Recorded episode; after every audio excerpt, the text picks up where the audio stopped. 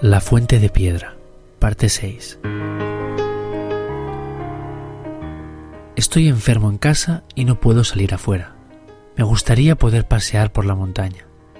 Desearía caminar entre los árboles, oler la hierba y escuchar los sonidos del bosque, como hago habitualmente. Si pudiera, me escaparía a uno de mis lugares favoritos, la fuente de piedra. Está al final de un sendero de tierra que sale del camino principal es un sendero estrecho y abrupto que transcurre unos 200 metros y termina en un pequeño claro rodeado de encinas y robles. En un rincón hay una pared de piedra y de un pequeño agujero cerca del suelo sale un chorro de agua fresca y cristalina. Me quedaría un rato sentado sobre una piedra y, si me hubiera acordado de coger un libro, leería un rato bajo los árboles. Luego volvería por el sendero hasta el camino principal y seguiría subiendo un rato más por el monte.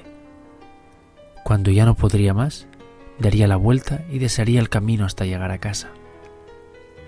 Estos paseos me relajan mucho, por eso intento darlos a menudo. Y ahora que estoy aquí encerrado, cuánto desearía poder caminar por el monte.